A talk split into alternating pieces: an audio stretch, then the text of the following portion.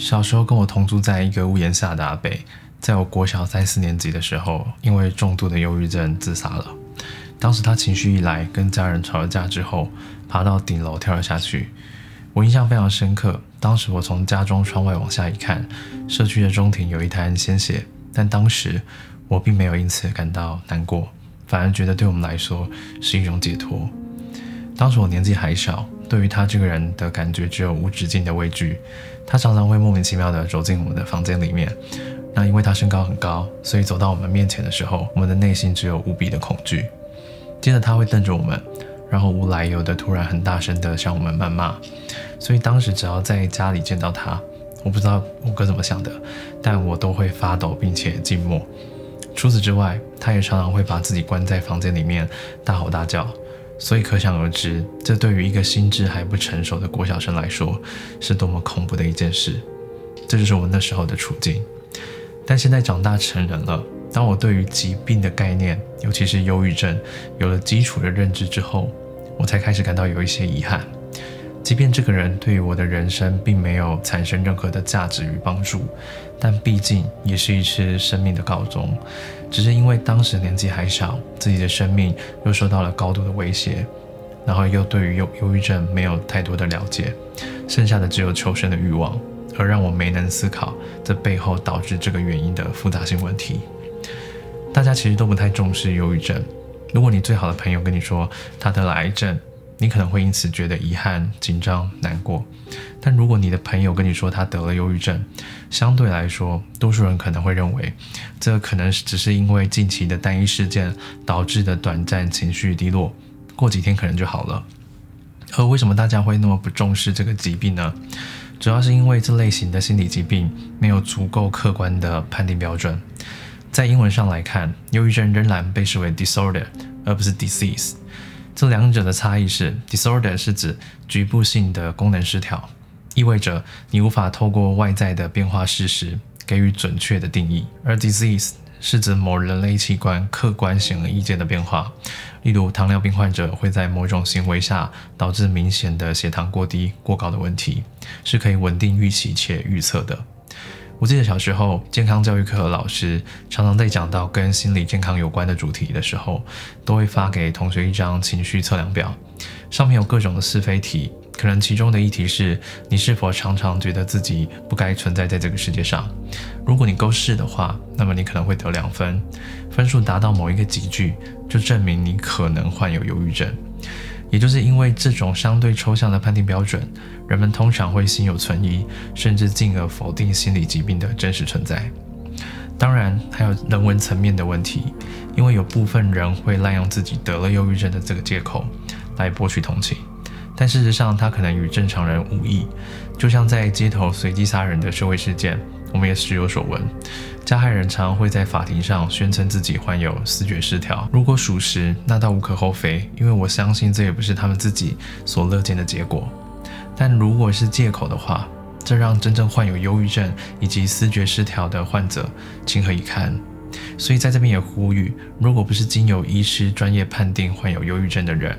不要轻易的向别人表示自己得了忧郁症，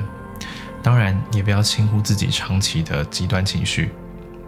忧郁症所导致的极端情绪以及行为，其实是没有办法自我控制的。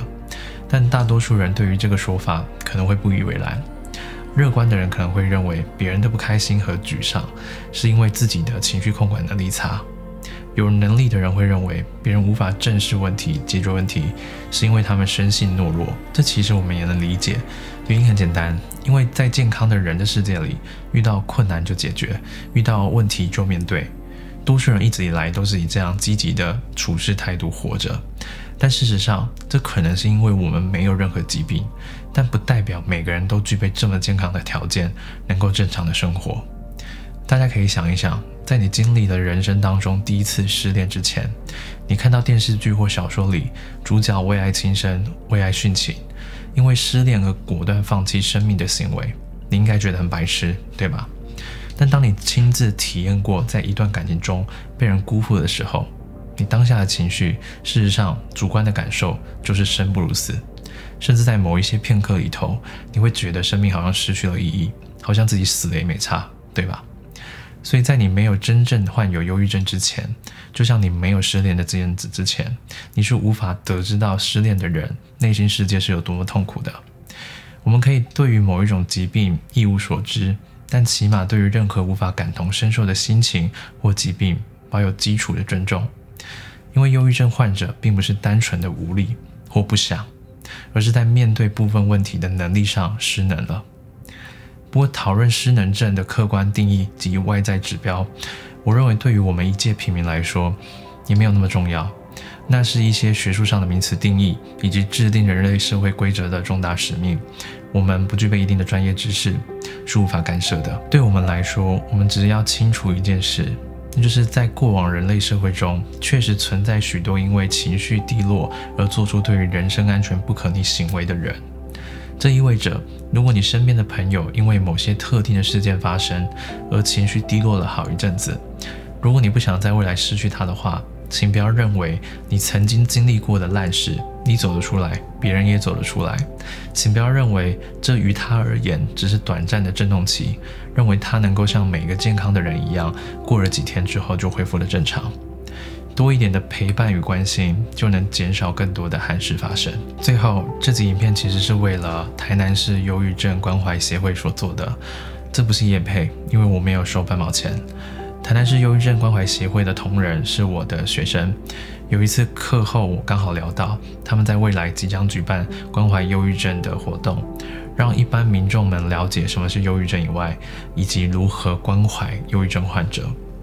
原本他们想要自筹费用去举办，但对于一个公益团体来说，这会是一个不小的压力。所以我当时就想要如何帮助他们减轻经费上的困难。那后来他们自己也找到了台新银行基金会举办的线上票选活动，只要得票数超过一定的人数，代表民众重视这项社会问题，台新银行基金会就会拨款协助公益团体办理相关的活动。看完这个影片，如果你很想帮助这一些需要帮助的人，但是你没有多余的预算给予资金上的协助，那倒没关系，你只需要协助我们点开网址投个票，你就能成为一个让社会变更好的参与者，而不再只是一个旁观者。在这里，也非常感谢台新银行、台南市忧郁症关怀协会的努力和付出。我是吴金凯。希望这支影片能让你对于忧郁症有一些基础的认知，也希望未来的影片能透过自己哪怕一点点的影响力来回馈社会。那么我们下次见，拜拜。